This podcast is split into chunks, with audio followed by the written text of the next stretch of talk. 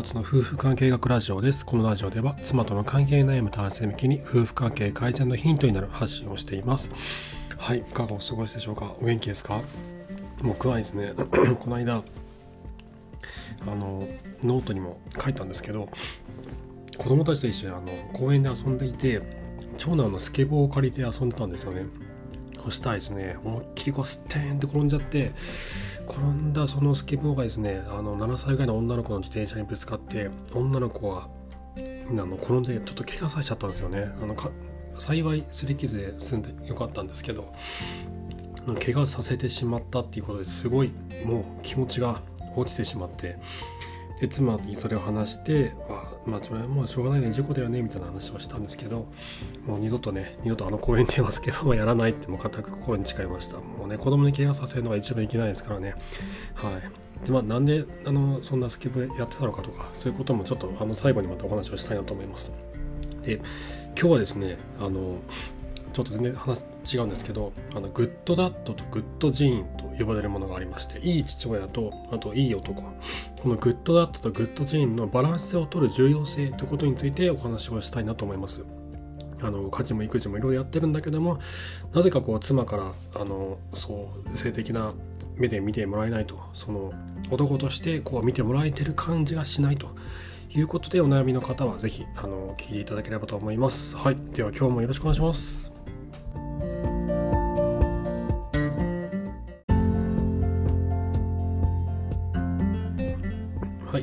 じゃあ本編始めます。第29話グッドダットとグッドジーンのバランスを取る重要性についてちょっとお話をしたいなと思います。まずこれどういう意味なのかっていうことなんですけどあのグッドダットっていうのは、まあ、そのままの言葉でいい父親いいパパいいダディってことですよね。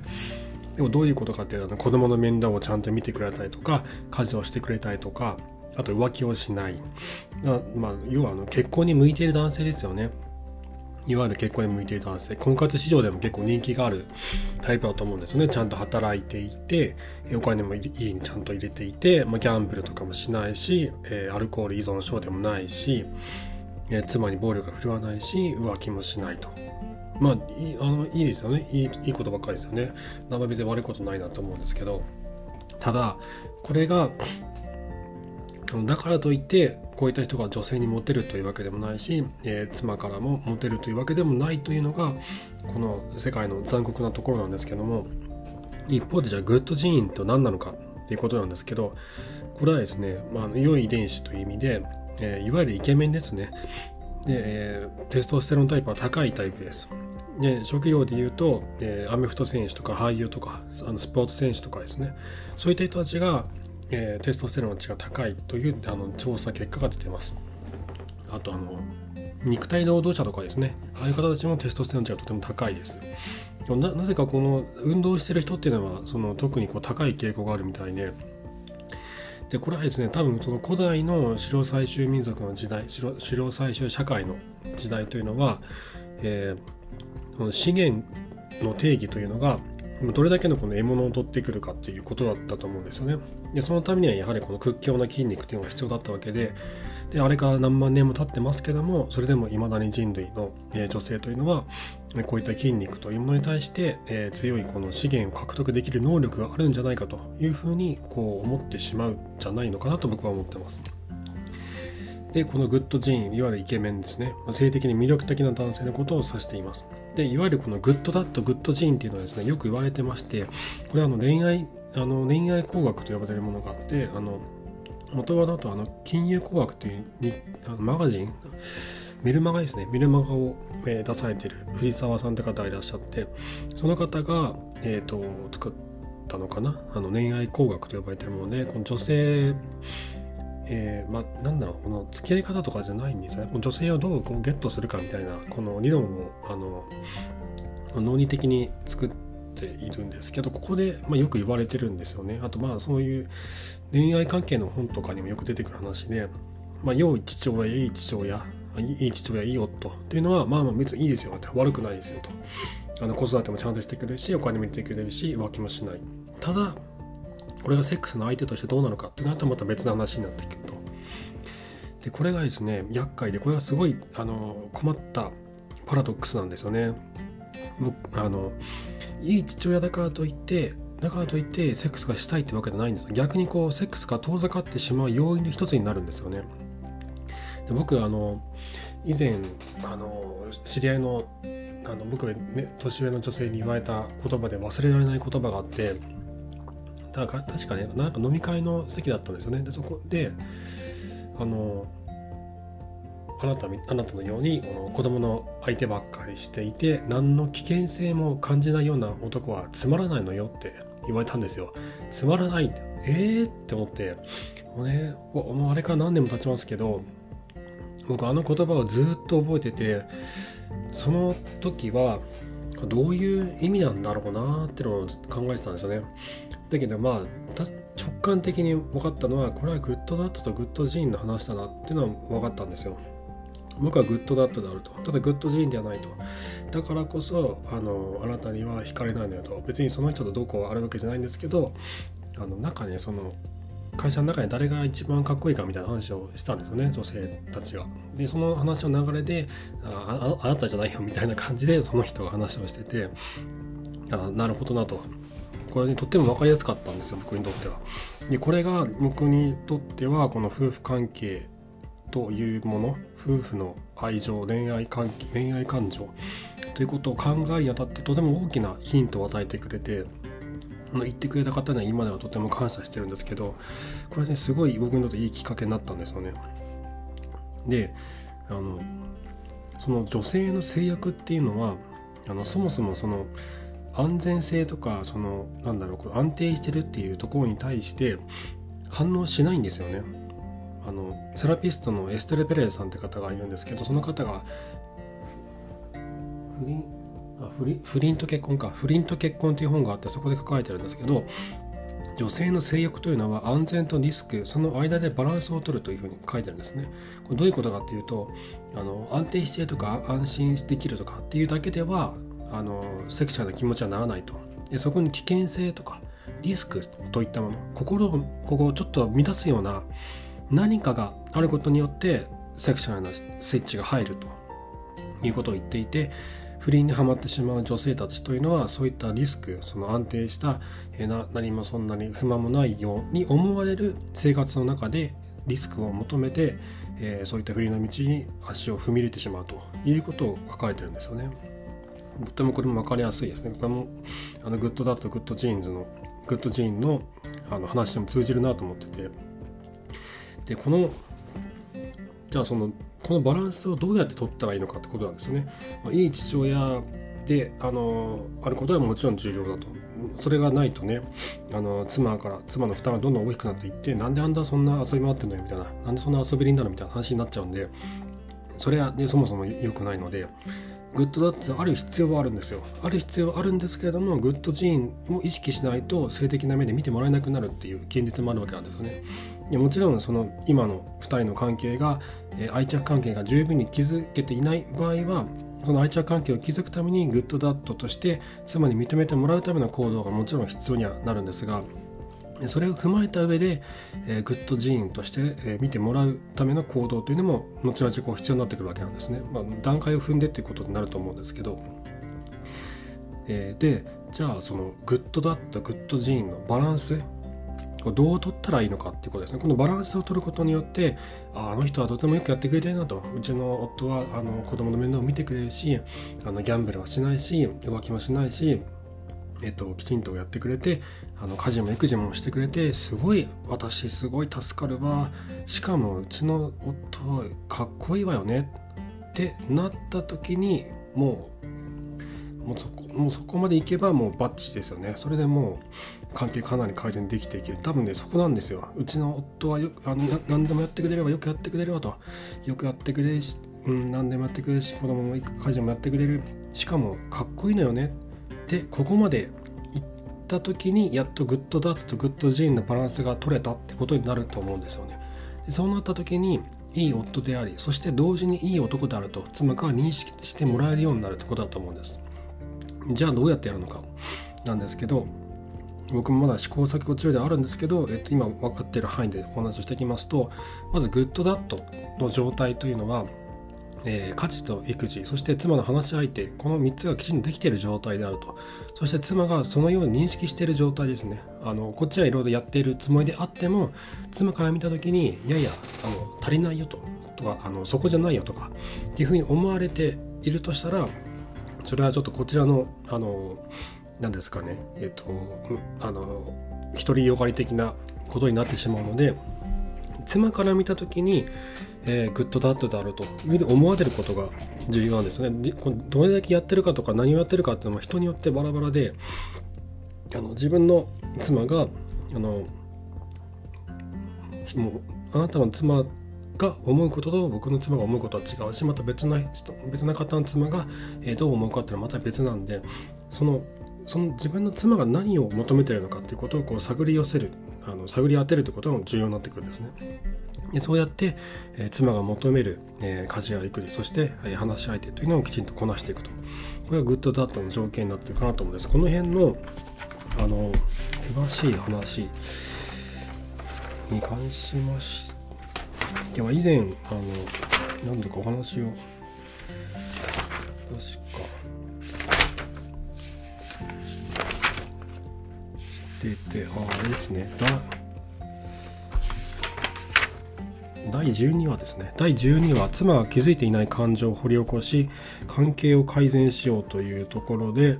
えー、妻のこの妻自身ですら気づいていないこの求めているものということを掘り起こしていこうと話をしていますのでこちらの回が多分参考になるかなと思います。あとはですねあと第15話妻の無意識の負荷を解決するっていうところで妻がこうなんですかねこうちゃんと口には出さないんですけど実はこう困ってるところ困ってることがあるというこう無意識の負荷ですね。これを解決する方法についても話してますのでな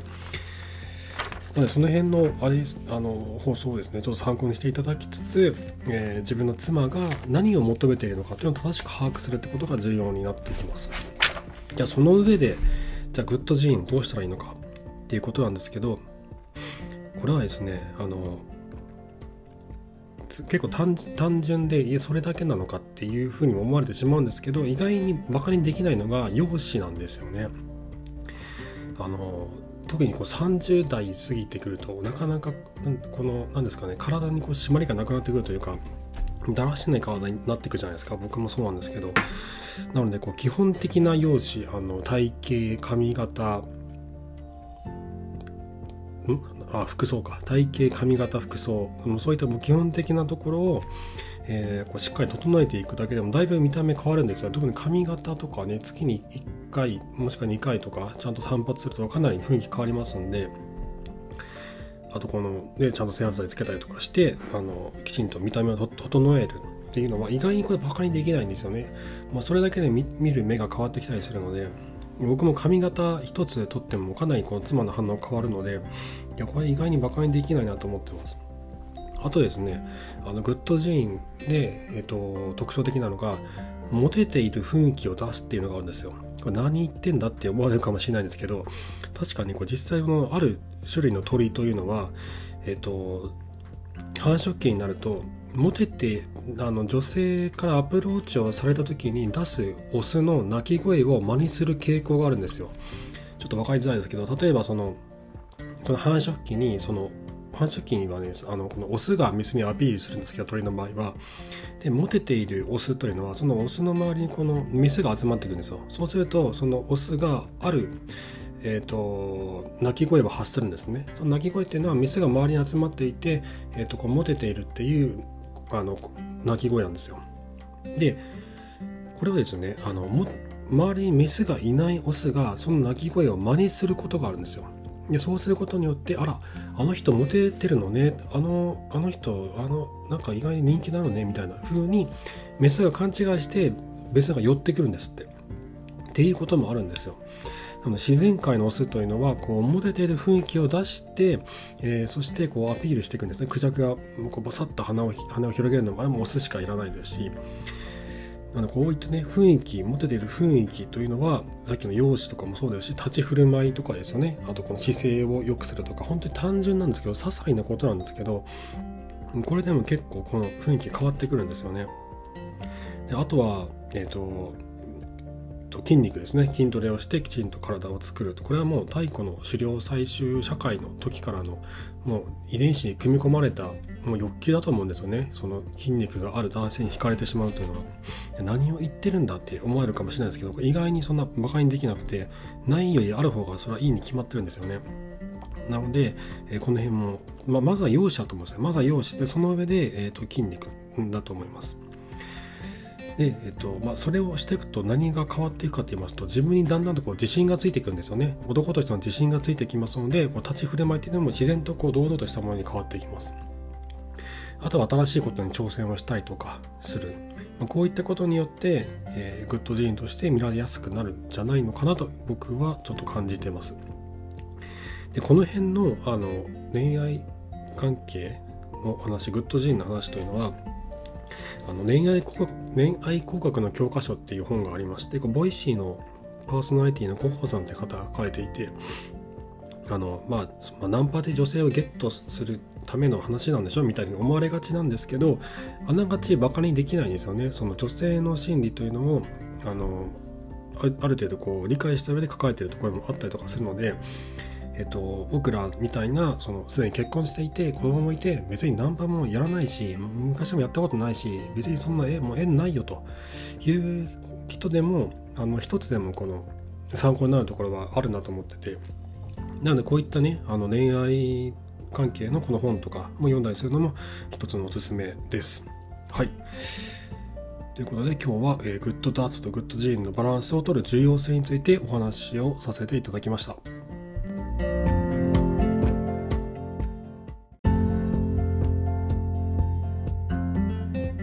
はいいかがでしたでしょうか？今日はですねその、まあ、いい父親といい男の違いそしてそれらをこう僕らはこうバランスをとって取り入れていく必要があるということについてお話をさせていただきました。あの冒頭の始まりのあのご挨拶でお話をしたあの例の子供のスケボーをですね僕は借りて遊んでたって話なんですけどあれもですねあのじゃちょっと訳があってえー、と上の子たちが 多分3歳ぐらいかなぐらいの頃その、まあ、公園で遊ぶようになってストライダーとかに乗り始めたんですよね。乗り始めた頃にあの一緒に公園行ってもそんなに僕ねこんな面白くないわけですよ。子供と一緒にね。あの何ですかね。そんなストライダーの横を一緒に走ったとしてそれだけでねこう楽しくなるわけじゃないのでどうしたらもっと楽しめるかなと思ってでその時はリップスティックとかの J ボードと呼ばれるこのなんかうねうね動くスケボーみたいなやつあるんですけどあれをですね始めたんですよね。そしたらすごいあれが楽しくなっちゃって子供と一緒にレースしたりとかしてあのすごい楽しかったんですよ。で一緒にいることが楽しくてでこうなんか何かができる何か大人になってから何かを習得できるっていうことも何かこう僕にとっても自信になったりとかしてでもう意外にこの大人でこうスイスイできる人って意外にいないんですよね。でも1時間ぐらいがっつり練習するともうしっかりできるようになるんで誰も大人がちゃんとできない中で自分ができてるっていうこの喜びもあったりとかしてでその流れでこのちょっとじゃあなんか子供の時にやってみたかったスケボーを今大人になってからだけどちょっと挑戦してみようかなと思ってあの子供と一緒に始めたりとかしてたんですよね。これも些細なことではあるんですけど僕にとっては新しい挑戦だったりするんですよね。でこういった新しいことの挑戦っていうのが心にこの若さをこう呼び戻したりとかするのかなと思うんですね。あとはこの自分自身こうドーパミン出したりテストステロン高めたりとかするにもこういった新しいことへの挑戦っていうのは本当に些細なことでもいいんですけどそういった些細なことのこの積み重ねでどんどんとこう変わっていくなって思うんですよねあと夫婦の会話のネタにもなったりとかしますし僕の妻もリップスティック一緒にやったりとかしてたのでなのでこういったちょっとした些細なこと些細な挑戦を少しずつ増やしていくっていうのも僕ら子持ちの男性にとってはこの何ですかね妻との関係を良くするためにも、えー、 Good Dad と Good Gene でいるためにも、えー、といいんじゃないのかなと思っていますというお話でした。はい、えー、と今日も最後までありがとうございました。えっと、お悩み相談などあの質問箱で受けてますのでご気軽にお使いください。あとノートのノートのサークル機能を使ってオンラインのカウンセリングも行ってますのでそちらもじっくりご相談したい方はぜひそちらもあのご利用ください。はい、えー、今回も最後までありがとうございました。それではまた。